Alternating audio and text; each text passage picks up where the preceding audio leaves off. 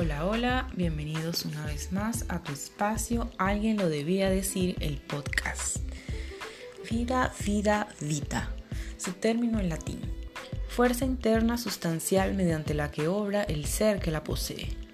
Así la define el Diccionario Esencial de la Lengua Española, editorial Vox. Inició con su concepto porque a pesar que como seres humanos evidenciamos cada día que es esa esencia, crean en lo que crean, que nos hace ser, permite estar, permanecer, disertar y hasta reflexionar en ese instante. Para nuestra sorpresa, o por lo menos la mía, desde hace años se ha estado debatiendo su acepción, y hay muchas, ninguna igual.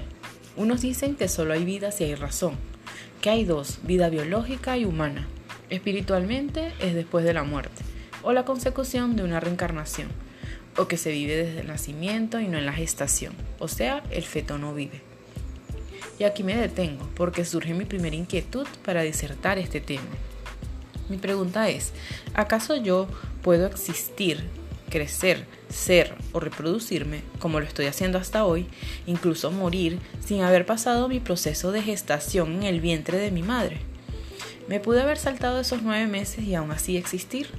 O esos nueve meses de gestación son parte de mi evolución como ser viviente.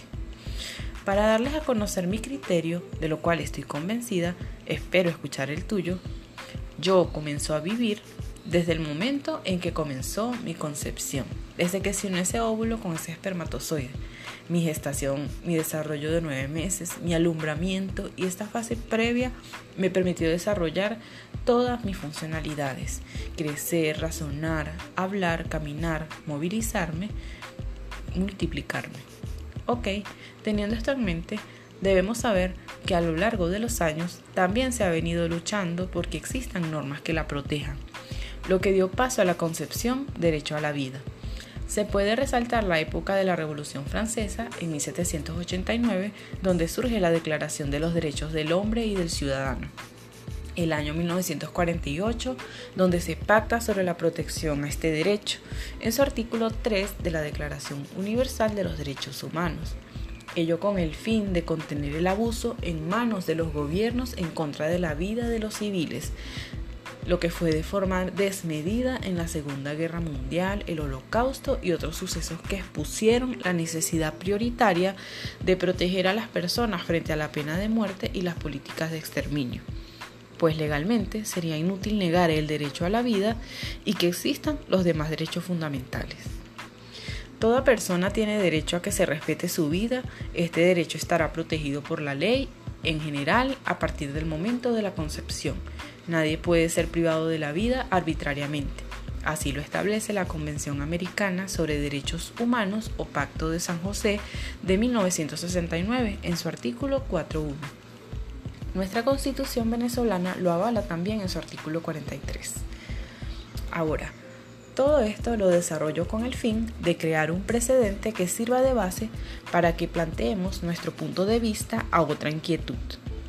Volviendo a jugar con la vida, ¿el derecho al aborto viene a contrarrestar un derecho fundamental?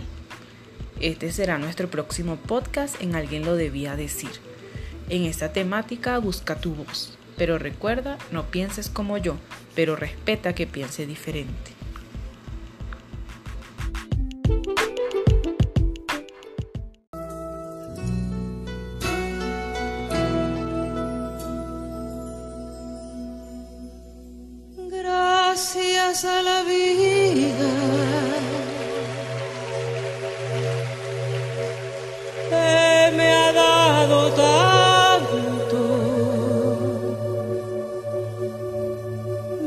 Dos luceros.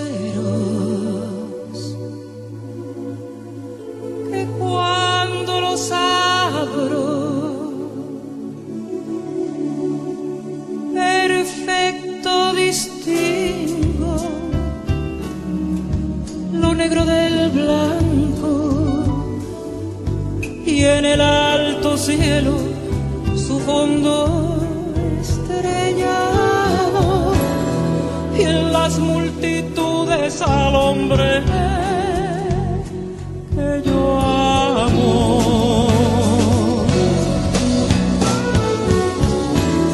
Gracias a la vida que me ha dado tanto, me ha dado el sonido y el abecedario.